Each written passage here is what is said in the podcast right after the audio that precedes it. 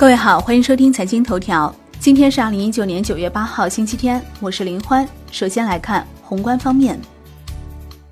中国八月外汇储备三万一千零七十一点七六亿美元，预期三万一千亿美元，前值三万一千零三十六点九七亿美元。外管局表示，八月我国外汇市场秩序良好，外汇供求保持基本平衡。二零一九年中国五百强报告显示，千亿级企业明显增多，兼并重组重回活跃轨道。国内股市方面，广东省委书记李希到深圳调研，强调要稳步推进注册制和创业板改革等工作，进一步提升资本市场服务功能，在推动粤港澳大湾区建设、先行示范区建设中发挥更大作用。保险业透露。科创板首批二十八家企业中，已有十三家企业购买了董监高责任险。全国中小企业股份转让系统透露，截至八月三十号，新三板共有九千零二十四家挂牌公司披露二零一九年半年报，按期披露率百分之九十八点五六。在全球经济增长乏力、各国央行纷纷奉行低利率政策之际，A 股优质资产的相对低估值和相对高的收益率吸引了国际投资者长期配置。金融方面，银行同业业务再次受到监管指导，近期监管下发一份同业监管文件，将同业资产、同业负债与一级资本挂钩，根据评级来确认最低监管标准值。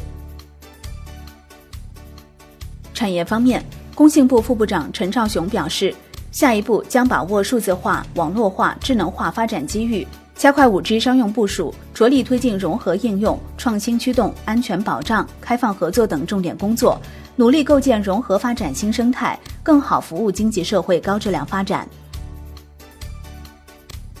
海南省交通运输厅近日印发《海南省新能源公交车推广应用实施方案》。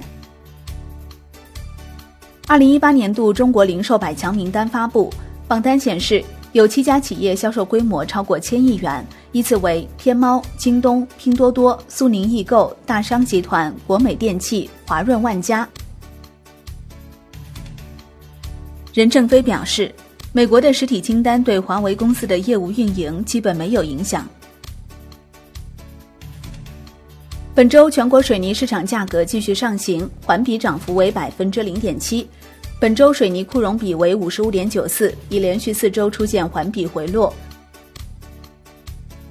海外方面，财政部原副部长朱光耀表示，当前全球经济面临着不断增大的下行压力，国际货币基金组织将二零一九年全球经济增长率下调到百分之三点二，同时将二零一九年全球贸易增长下调到百分之二点五。他认为，全球经济面临的挑战非常严峻，G20 必须发挥作用。商品方面，中国八月末黄金储备报六千二百四十五万盎司，环比增长十九万盎司，为央行连续第九个月增持黄金储备。广州市发改委透露，九月七号至三十号，广州将按低于市场价百分之十组织投放一千六百吨储备冻猪肉。债券方面，穆迪在下调阿根廷主权评级后，又调整了一百七十五家阿根廷债券基金的评级。好的，以上节目内容由万德资讯制作播出，感谢您的收听，我们下期再见喽。